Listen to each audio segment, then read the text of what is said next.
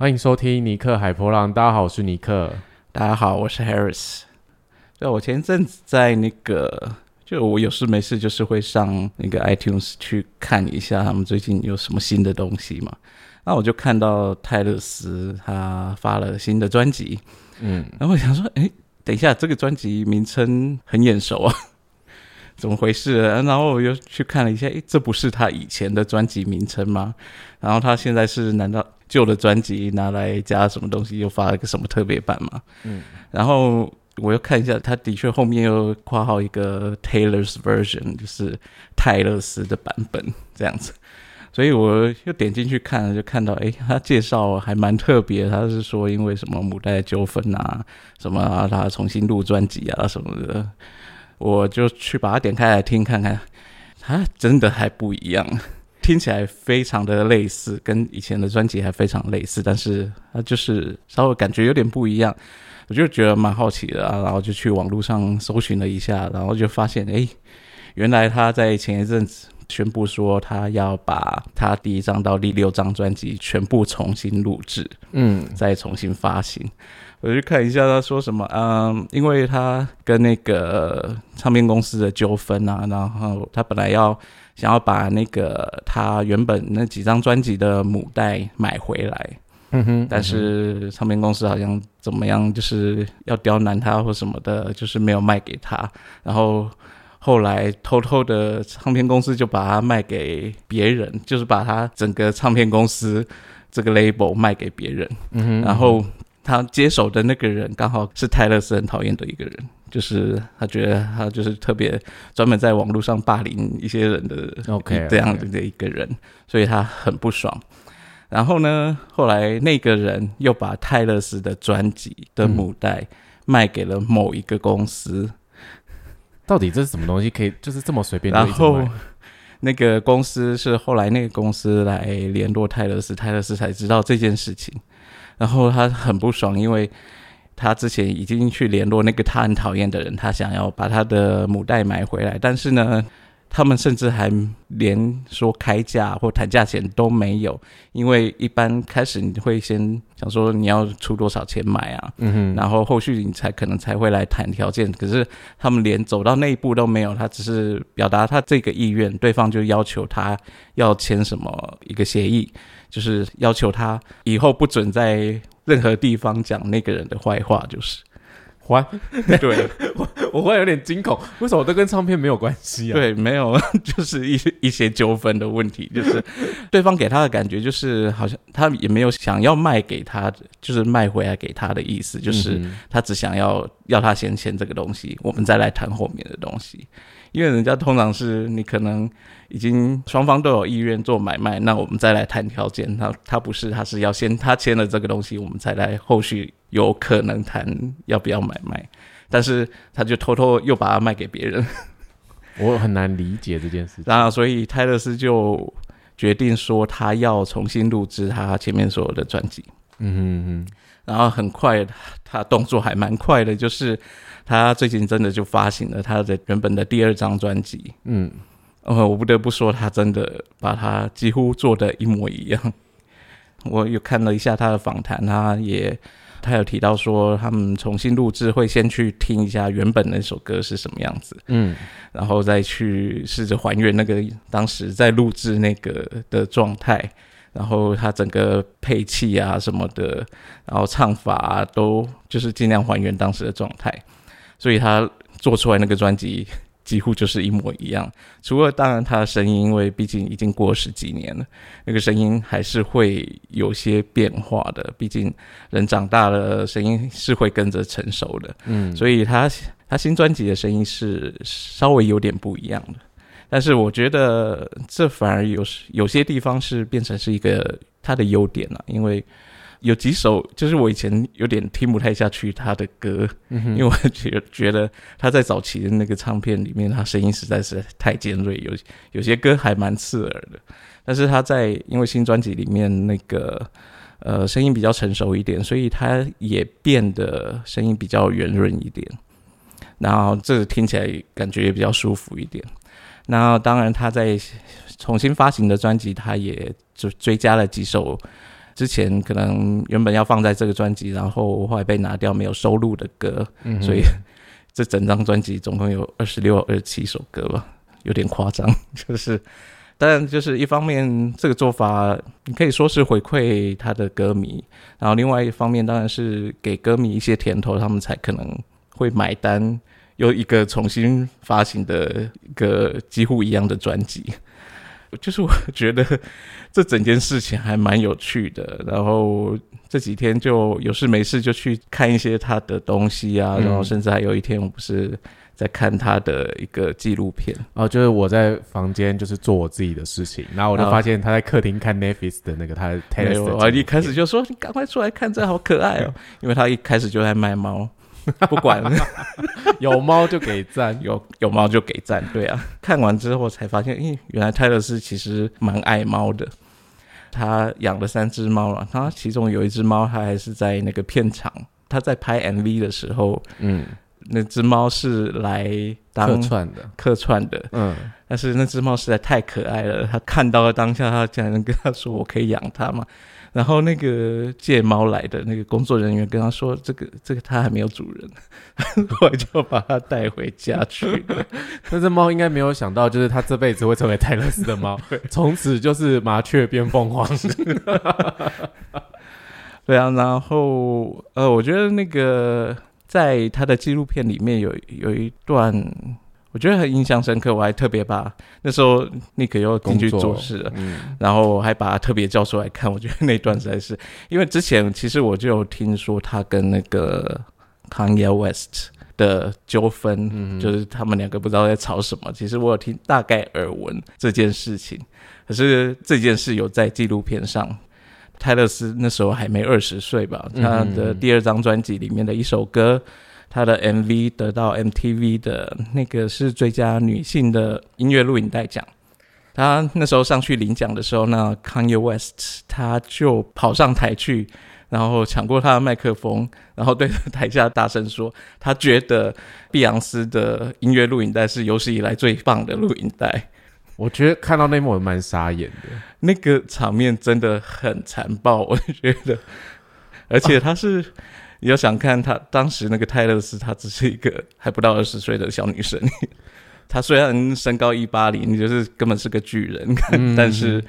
毕竟她还是个小女生。然后第一次上台领奖，然后就被人家这样很残暴的这样对待，我觉得很夸张这件事情。我觉得蛮有趣的是，因为看到这个纪录片，然后在之前就 Harris 提到说泰勒斯重录了六张专辑，然后我就忽然我就很好奇，我就跟他说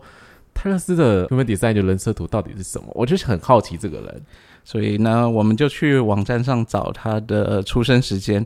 还真的刚好在那个 IMDB 上面有他的出生时间，对，然后我们就跑了他的图呢。呃，然后泰勒斯他是一个投射者，他是一个五一的投射者，而且他是一个直觉权威的。他的设计是从根部中心连接到直觉中心，然后连接到心中心。然后我觉得你刚才也在讲那个颁奖典礼，就是忽然被这样对待。我觉得对一个情绪没有定义的人，那是一个我觉得当下他很 shock，就是哇怎么会发生这种事情？然后他的情绪可能受影响，然后他原本很雀跃、很开心，他有很多想跟大家分享的话，他忽然就到了一个谷底，或是他就突然不知道该说什么。可是我觉得对他来说，他是很受伤的，因为他没有那个设计是天生对世界来展现他的情绪，他是来学习的。但我们换个角度来说，就是他也经历了这一个状况，然后他后面处理的如何这件事情，我觉得你后面他应该会其实我觉得他处理面对这件事，其实是反而变得让他更努力，他要去证明自己是有这个价值的。我觉得很合理，因为他的新中心，新中心也就是所谓大家在讲意志力中心的，也就是 ego。但是 ego 这件事它有很多字，反正我们翻心中心。如果各位听到这里很错乱的话，那就错乱吧，反正就是心中心，我没有要更改什么。就是我觉得他就是用他的确定，他更想做这个目标，他可能内在也很纠结，因为我觉得看他的设计，泰勒斯他的红色太阳地球就是是六跟三六，这是一个非常在情绪中心的闸门的位置。他天生的设计如此，就是遇到这样的危机状况，遇到这样的冲突，他势必就是来学习、才发光发热的，这就是每个人一定会遭遇的事情。所以这件事情发生在他身上，你会觉得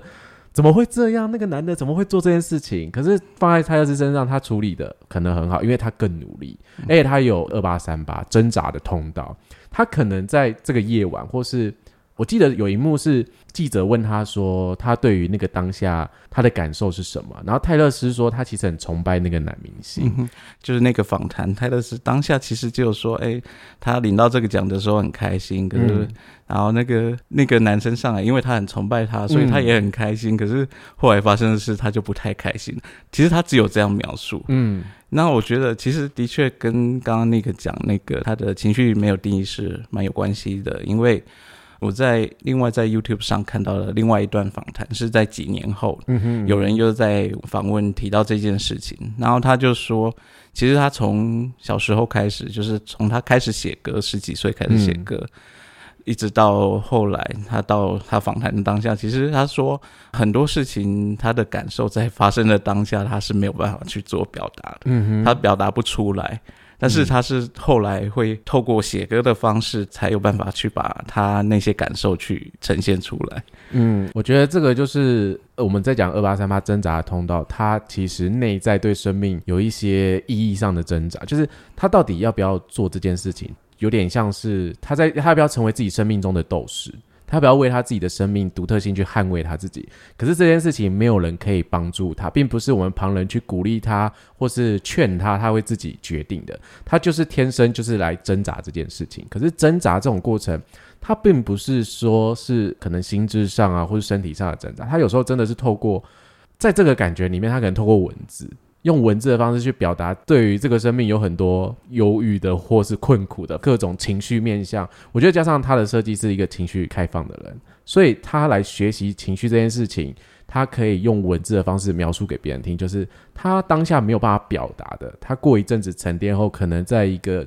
内在的情绪状态。虽然说情绪中心没有定义，可是不代表这个人没有情绪。是说他还是有情绪运作，只是他并不是一个对外去呈现，他可能是一个很暴躁啊，或者很开心的人，他可能就是来学习，像这种突发状况，他人生根本没遇过这种危机。这种危机、跟冲突，谁会遇过？谁一个二十岁不到的小女孩，她在这么多人的颁奖典礼，然后她完全不知道怎么办，因为她的人生没有人教导她怎么做。嗯，可是她透过她的设计，她用文字写歌去记录这个心情，把它创作起来，变成一个她的生命的一个故事，这也就变成一个她的意义。我觉得。算是一个蛮特别，因为泰勒斯还有十八五八批评的通道，我觉得他其实是真的很要求完美的，他就是很努力的，就是他想要告诉大家，就是他可以拿这个奖，他想要告诉那个那个男生说，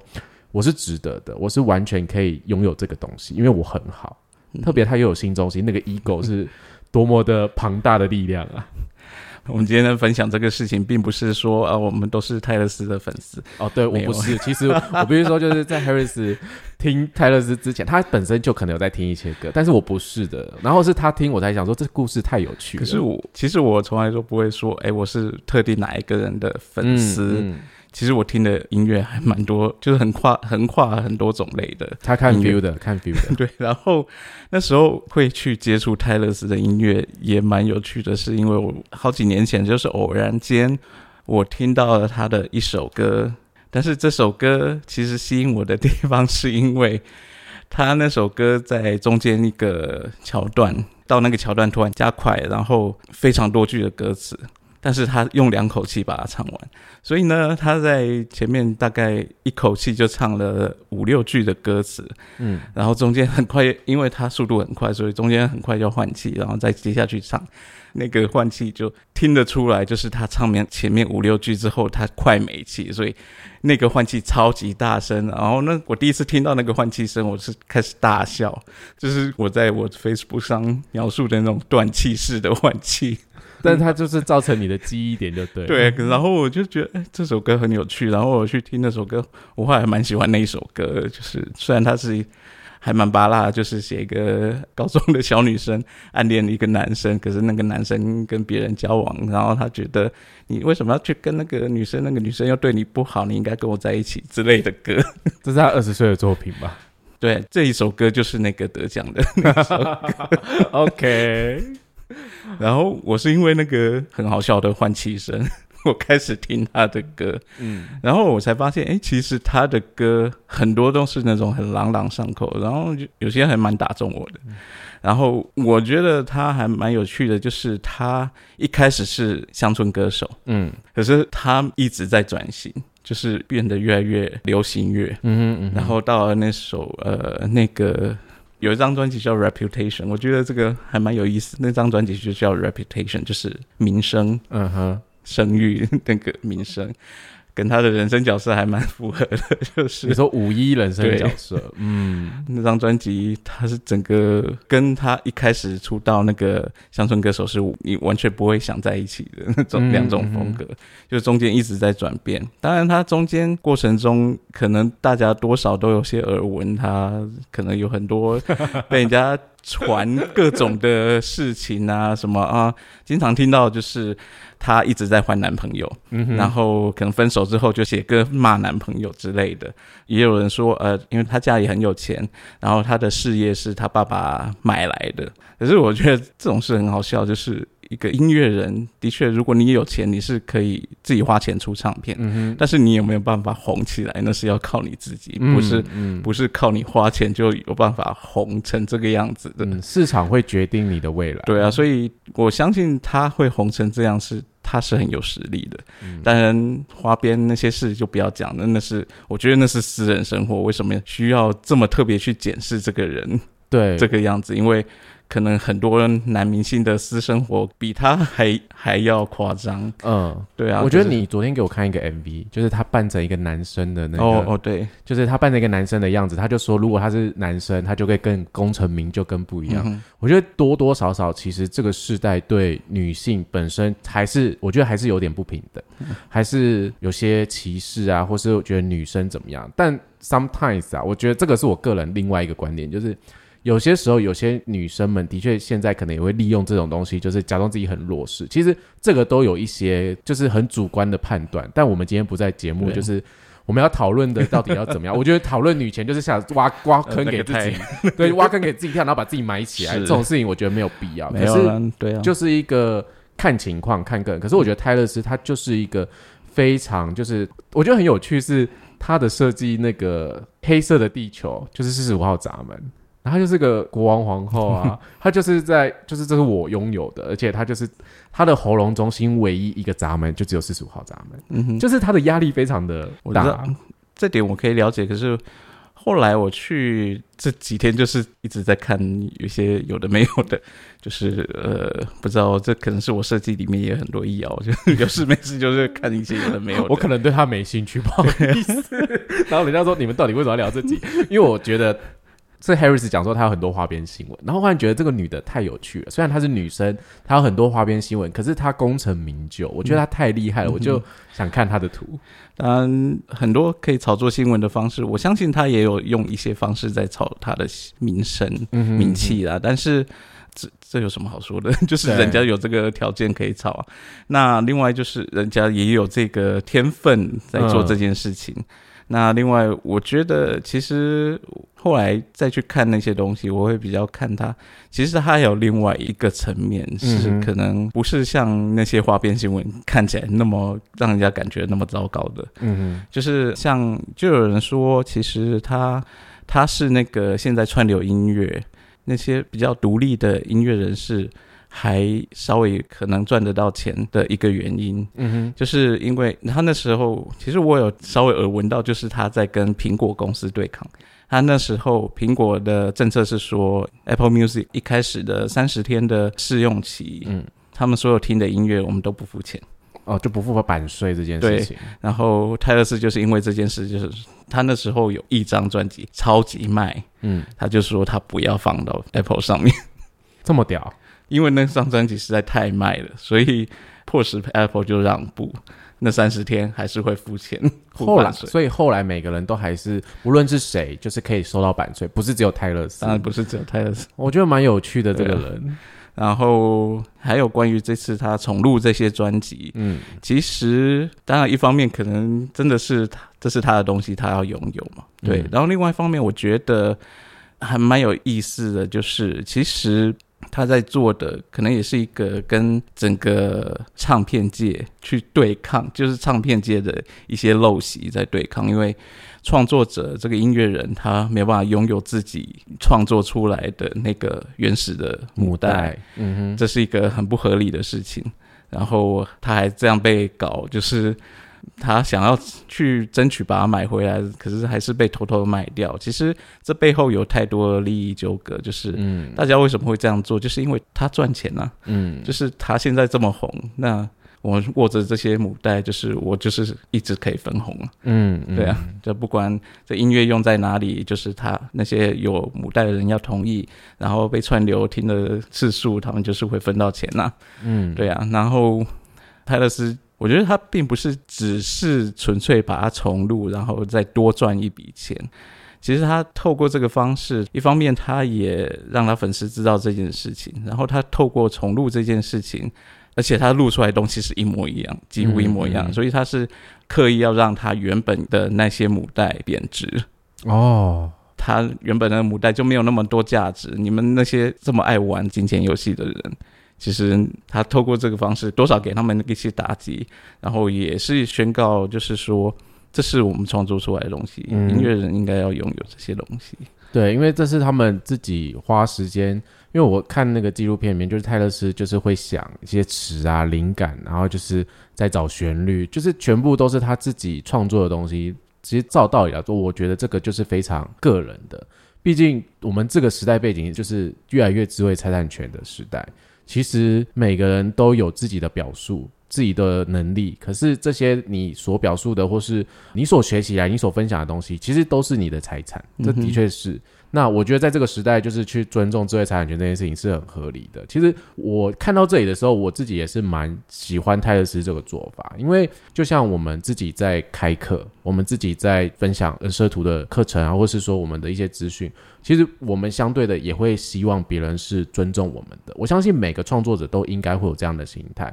当然，有些人就会觉得哦无所谓啊什么的。其实我觉得这个又是另外一回事啊。有些人会觉得智慧财产权是个流氓，但是我觉得它还是有它的功用。我看它怎么用。我觉得法律就是这样，有时候你用的好是可以保护别人，可是你用的不好，它反而就是欺负别人。人家所有事情都有二元性的，就是对立面。而且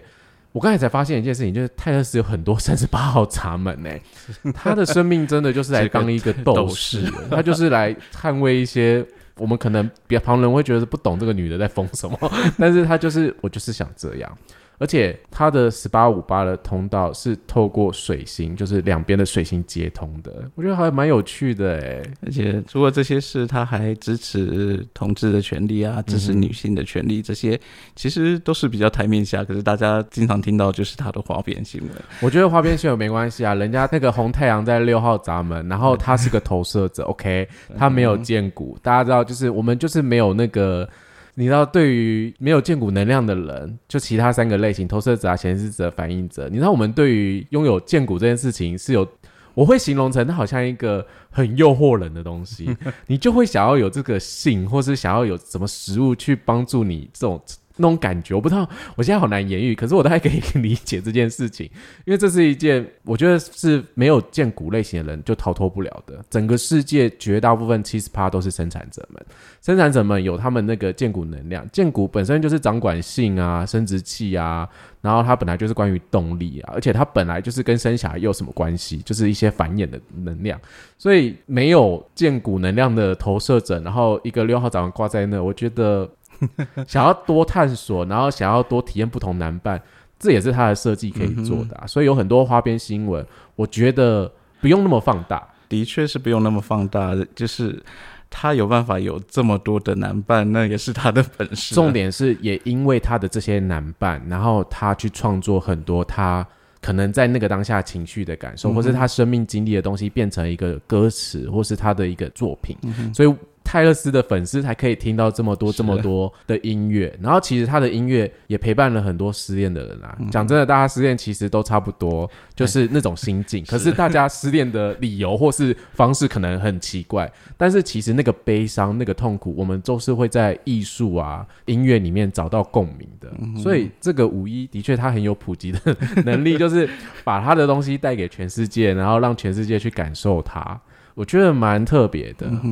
所以我觉得，其实我这次在看他重录专辑的，就是看了很多东西，然后从一开始就觉得这个女人疯了，到现在我觉得，嗯，其实她做这件事还蛮让人佩服的。嗯而且的确是啊，就是我会觉得生命中其实到处都充满着霸凌别人的人啊，然后可能那些霸凌别人的人还会一直把自己包装成自己是受害者。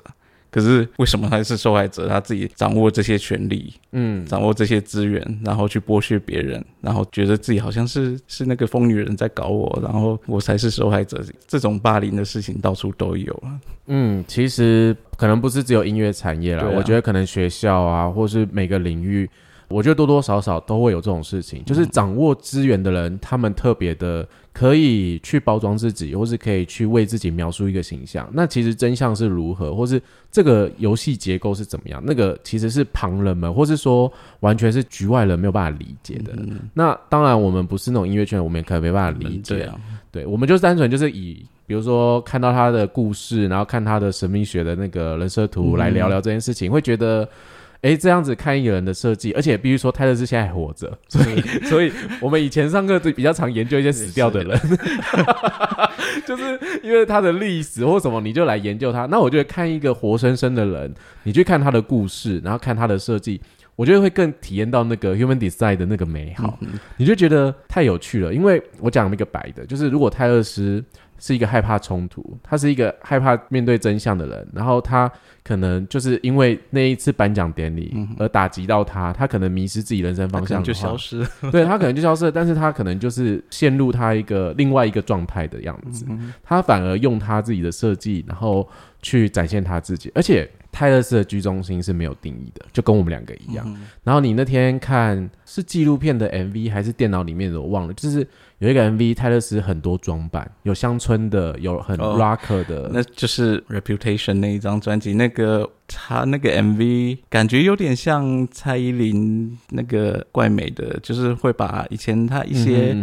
人家批评他什么哪里不好、哪里怎么样或是什么的东西，嗯就是很多元素全部都塞在这个 MV 里面。可是我要说，他先做的，不是蔡依林。我们没有要沾粉丝哦，反正我们只是讲一个时间前后期。OK，我觉得网络世界有点可怕，等下换我们被霸凌。他最后一幕就是一字排开，就是一整排都是他嘛，嗯然后就各个时期不同装扮的他在互相指责骂对方这样子，然后他骂的那些东西都是就是外界或媒体上骂他的那些东西。我觉得这一幕其实让我蛮有记忆点的，是因为首先它是一个居中心没有定义的设计。其实居中心没有定义的人，天生可能不知道自己的身份认同是什么，他们会迷失在人生方向里面，他想要寻找更多爱。我觉得多多少少他可能也有这点倾向啊，不然他不会有那么多花边新闻。但是在这个 MV 它一字排开的时候，我觉得很有趣的是，也蛮呼应五一人生角色这件事情。因为我们会说，面对一个五一的人生角色，他其实知道外界很多人都对他有所投射。其实他们就是承接很多压力，他们应该如何什么的。我觉得那一字排开就很像外面的媒体，或是歌迷，或是不喜欢他的人，我们会觉得，哎，这个泰勒斯他应该是如何如何。可是讲白的，其实他自己是无意，就是他自己该是什么模样，只有他自己知道。因为所有的我们不论喜欢他或不喜欢他，其实都是我们对他的一个期待感，或是那种投射的。可是的确是，我觉得蛮有趣，就是关于这个舞谣被投射的，就是你很很少在某一个艺人身上，你可能会听到啊、有人说他觉得他应该是怎么样，另外一个人说他应该要是怎么样怎么样，就是每个人都觉得那个人应该要是什么样子。就是其实这是我在最近看的很多关于他的访谈啊，或是很多东西里面，我得到一个感觉就是。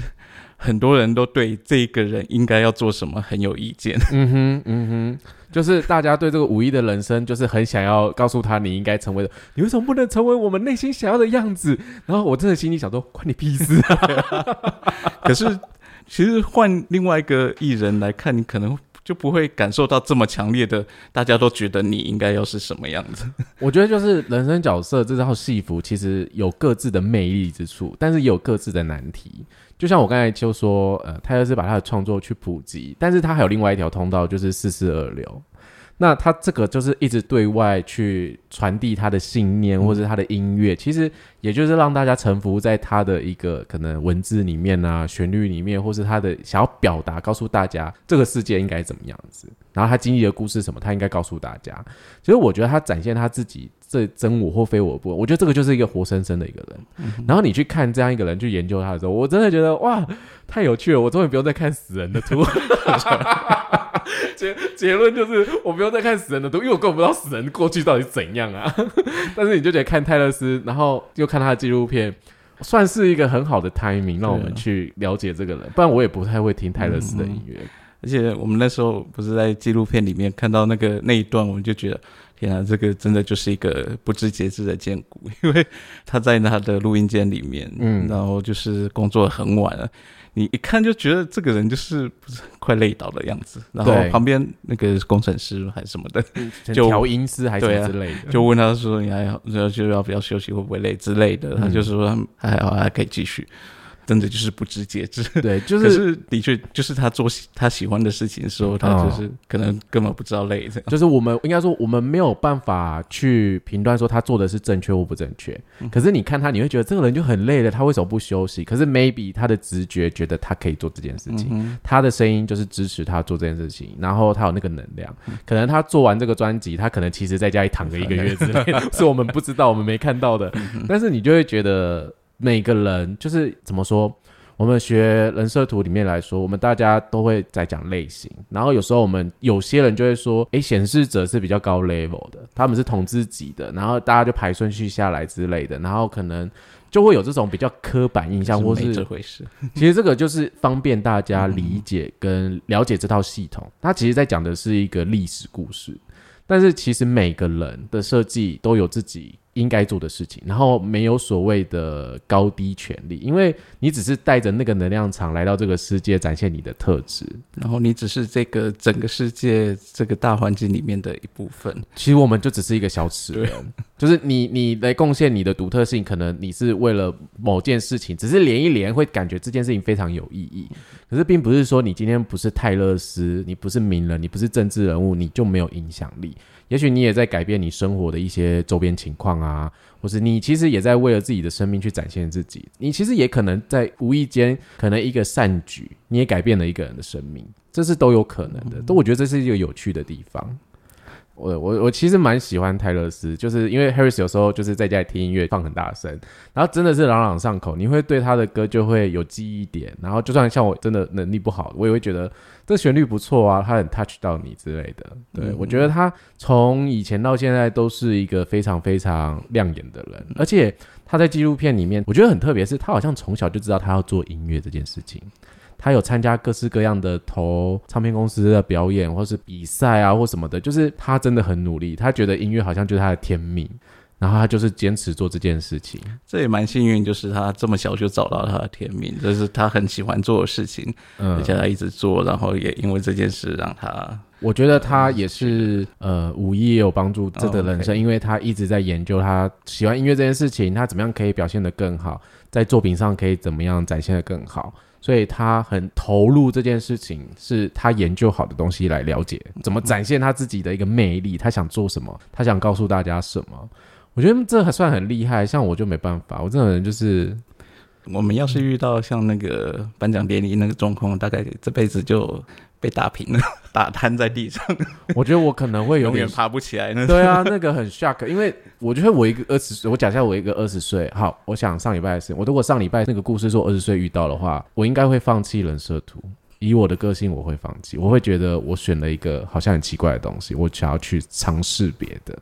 但我们这个礼拜也稍微整理一下，就是上礼拜大家。一些评论啊，然后还有就是在 IG 跟脸书上的回复，其实我跟 Harris 都有呃好好的阅读，然后好好的看。我觉得可能就像大家讲的，碰巧真的是发生在我这个时候，然后这一切都有意义了。也许在我的设计里面，我做这件事情。是我可以承接的，就是我该经历的，可能放在别人身上他就死了。就像泰勒斯那件事情放在我身上，我也会觉得我应该不想碰音乐，或是我觉得天哪，这糟透了什么之类的。所以每个人的生命都有自己设计里面去承接一些有趣的事情。那其实人设图并不是一个信仰，它也不是一个就是你绝对要怎么样，但是它可以告诉你你怎么样去展现你自己，然后你的生命有什么有趣的地方，而且重点是可以观察到你自己被外在环境啊，然后被其他人影响的部分是什么。我觉得这算是一个很棒的自我探索的工具，可是它不会设限说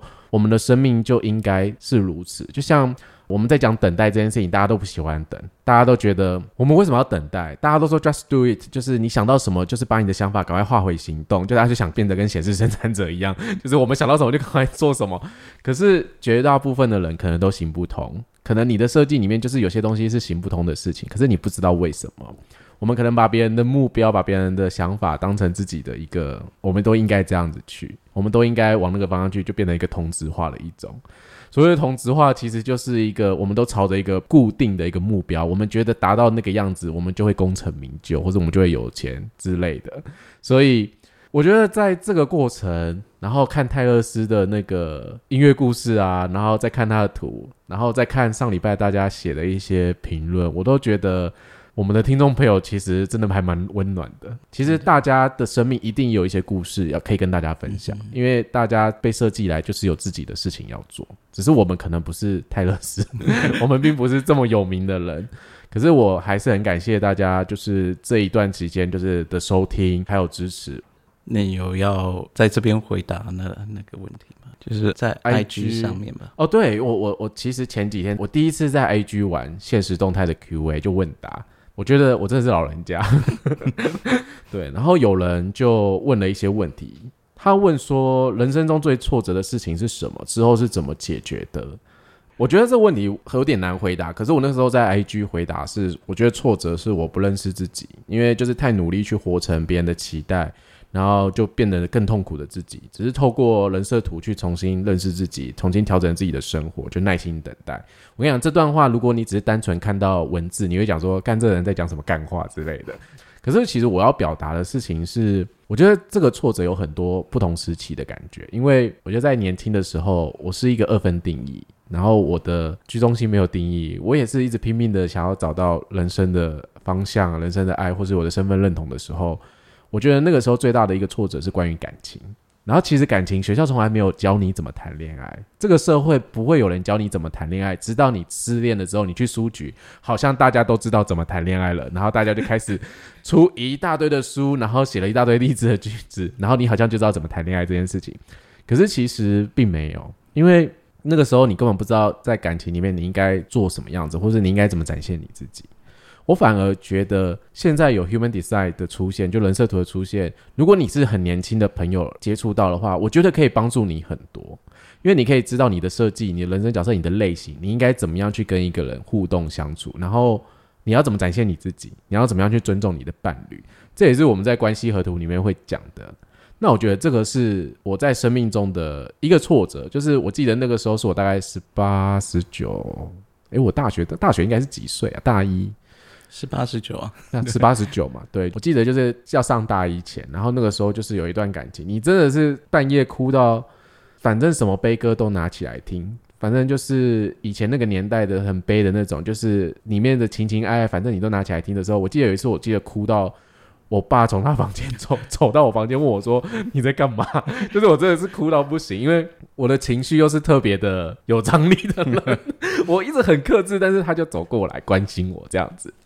那我觉得那个时候是我人生算蛮挫折的事情，因为我是一个很容易去燃烧掉我自己的人，就连我现在这个年纪，我身旁的朋友也会这样看我。其实 Harris 也是这样看我，他会觉得你应该考虑的是你自己，你应该成为的是你自己，你要以你自己为优先的考量，你再去管别的事情。可是我总是会先替别人多想。但是 Harris 都会说，到底关你屁事啊！而且人家到底在想什么，你怎么知道啊？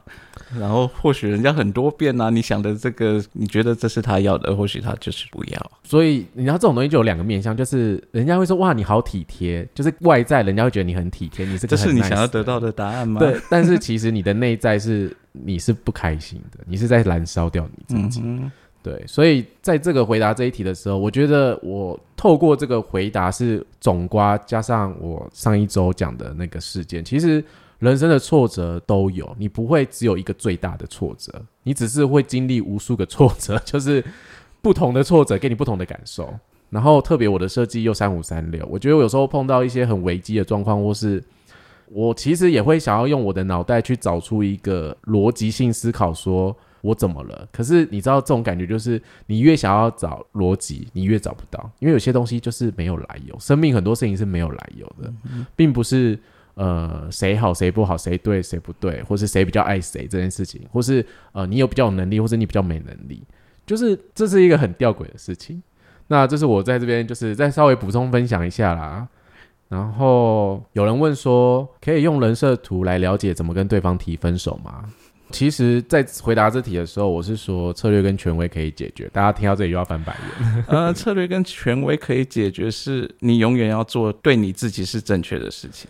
我后面有写一句啊，就是头脑才会想要完美脱身的计划。其实该面对你的身体，自然就承受得了。我跟你说，其实分手分离这件事情，某个程度上是考验两个人的，我觉得是价值观，就是对于谈一段感情的气度啊，或是对于人生的历练多少。因为有些时候，并不是越成熟的人，好像他就越提得起放得下。我们也看过那种年纪越大的那越幼稚。其实这种东西真的没有一定的成正比，但是我觉得。我们在看一个人的图的时候，到底这个人他是真我还是非我的状态，我们大概只能了解。可是我们没有办法去评断说这个决定是适合他的或不适合他的，或是说是适合你的还是不适合你的？嗯，我们当然没有办法去评断你这个决定是不是适合对方的，因为你不是对方。但是你有办法透过你的策略跟权威去确定这个决定是不是对你是正确的。但是另外一方面就是说，好吧，你假设就算你很了解对方的人设图，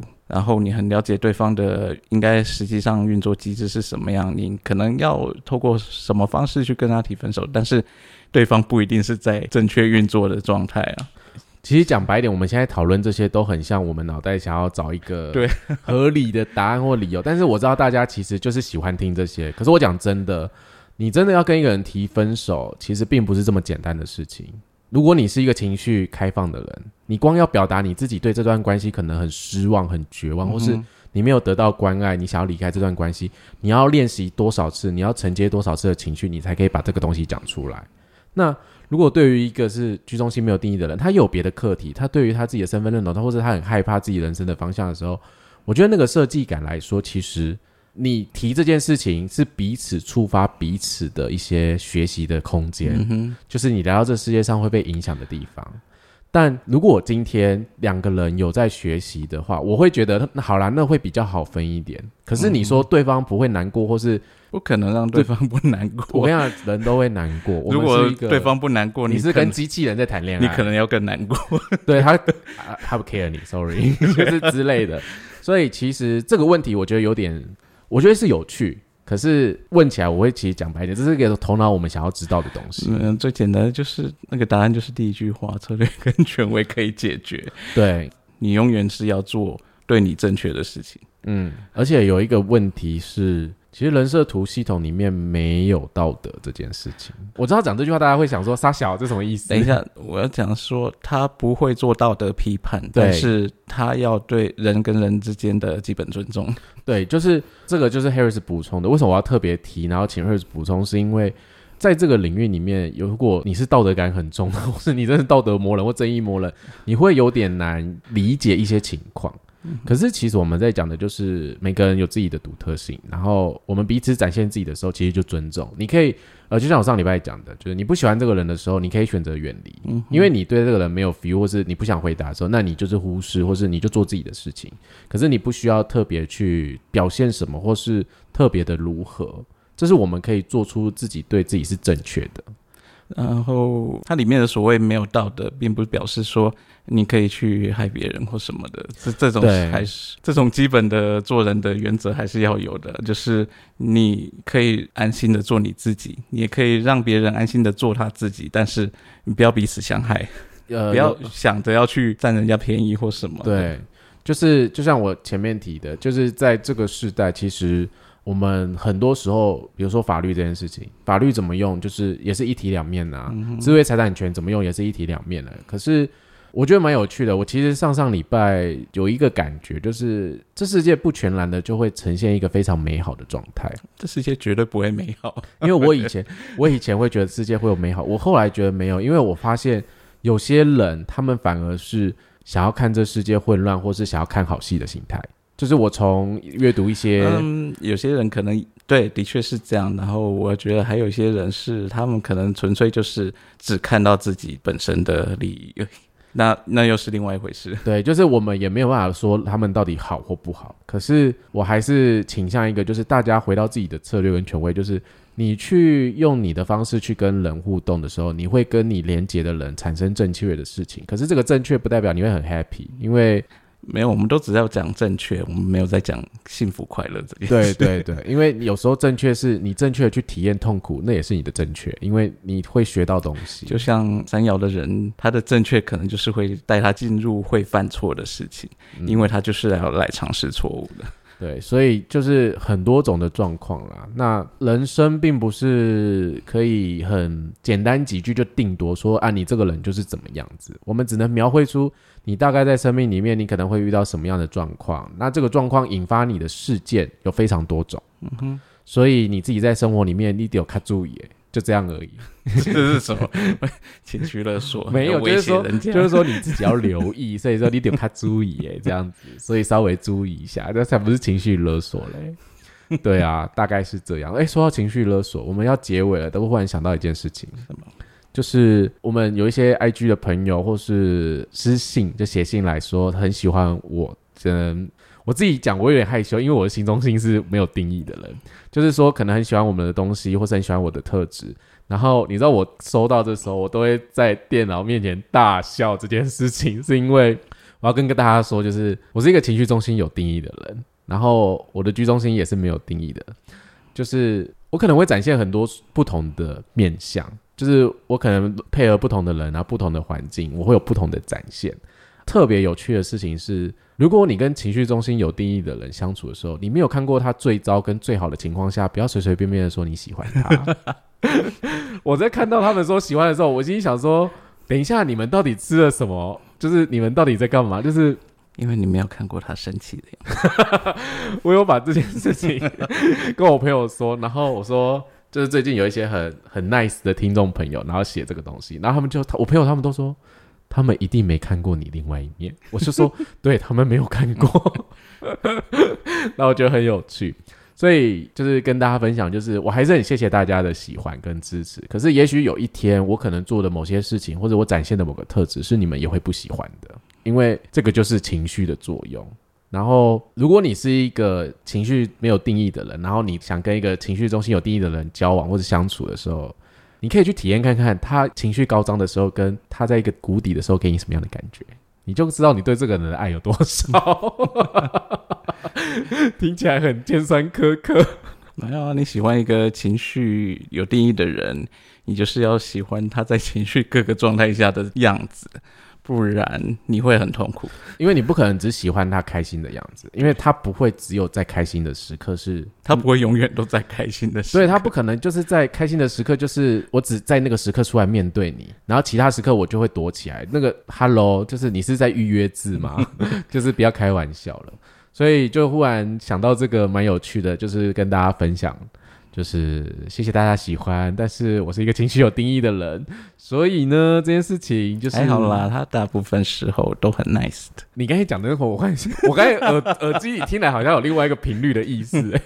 大部分时候都很 nice，有错吗？好像假装自己有五十七号闸门，听出什么弦外之音，那其实根本没有，